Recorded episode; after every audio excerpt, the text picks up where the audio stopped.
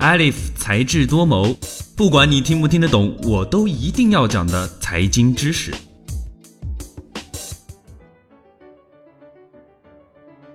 欢迎收听本期的才智多谋。你知道吗？在金融圈内存在着这样两个动物，它们让商业大佬避之不及。它们是危机的代名词，它们就是灰犀牛和黑天鹅。在18世纪，欧洲人发现澳洲之前，由于他们见过的天鹅都是白色的。所以在当时的欧洲人眼中，天鹅只有白色的品种。直到欧洲人发现了澳洲，看到了当地的黑天鹅后，人们认识天鹅的视野才由此打开。只需要一个对黑天鹅的观察结果，就能使无数次对白天鹅的观察中推理出的一般结论失效。由此就引起了人们对于认知的一种反思：以往认为对的，不等于以后总是对的。所以黑天鹅就被用来隐喻那些意外事件。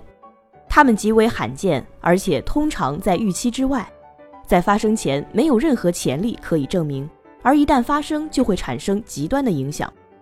那么灰犀牛指的又是什么呢？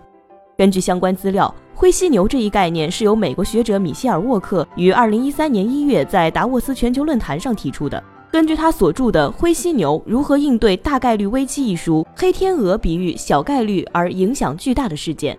而灰犀牛则比喻大概率且影响巨大的潜在危机。灰犀牛生长于非洲草原，体型笨重，反应迟缓。你能看见它在远处，却毫不在意。一旦它向你狂奔而来，憨直的路线、爆发性的攻击力，则会让你猝不及防，直接被扑倒在地。所以，危险并不都源于突如其来的灾难或者太过微小的问题，更多只是因为我们长久的视而不见。换句话来说。同为造成金融系统崩溃的大问题，黑天鹅是突如其来，而灰犀牛则是厚积薄发。灰犀牛这种大概率的潜在危机，在社会各个领域不断的上演。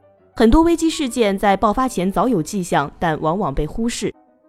当年诺基亚看到苹果发布新的智能手机之后，拿来做了测试，说苹果手机不抗衰，然后就自己继续做自己喜欢做的事儿。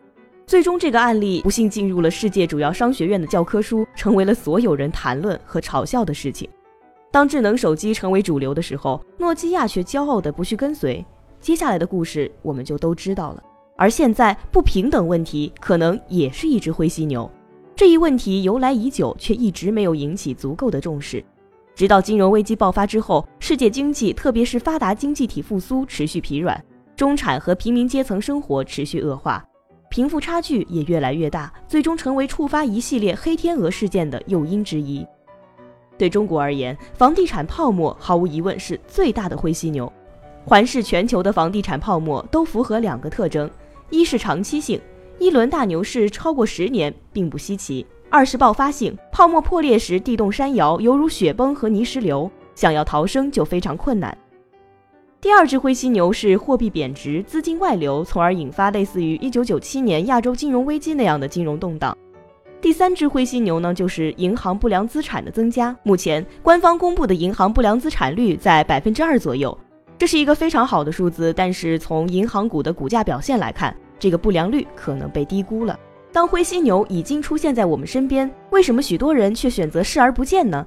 其根本原因在于安于现状、恐惧变化的心态。面对灰犀牛，欣然的接受和欢迎新事物的诞生，相信变化是商业中的常态，不变才会迎来死亡，这样才能顺利的度过灰犀牛危机。